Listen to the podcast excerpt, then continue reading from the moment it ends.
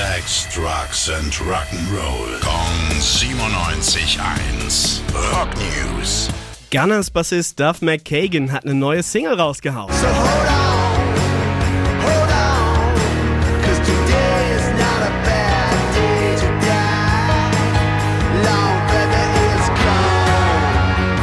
Longfeather heißt die Nummer und ist Teil von seinem anstehenden Soloalbum Lighthouse. Für die Scheibe hat er sich auch einige ziemlich bekannte Kollegen ins Studio eingeladen, zum Beispiel Paul McCartney oder Jerry Cantrell von Alice in Chains. Ab 20. Oktober steht Lighthouse dann vollständig in den Plattenläden. Rock News. Sex, Drugs and Rock'n'Roll. Jeden Morgen 9 um kurz vor 8 in der Billy Billmeyer Show. Gong 97.1. Frankens Classic Rock Sender.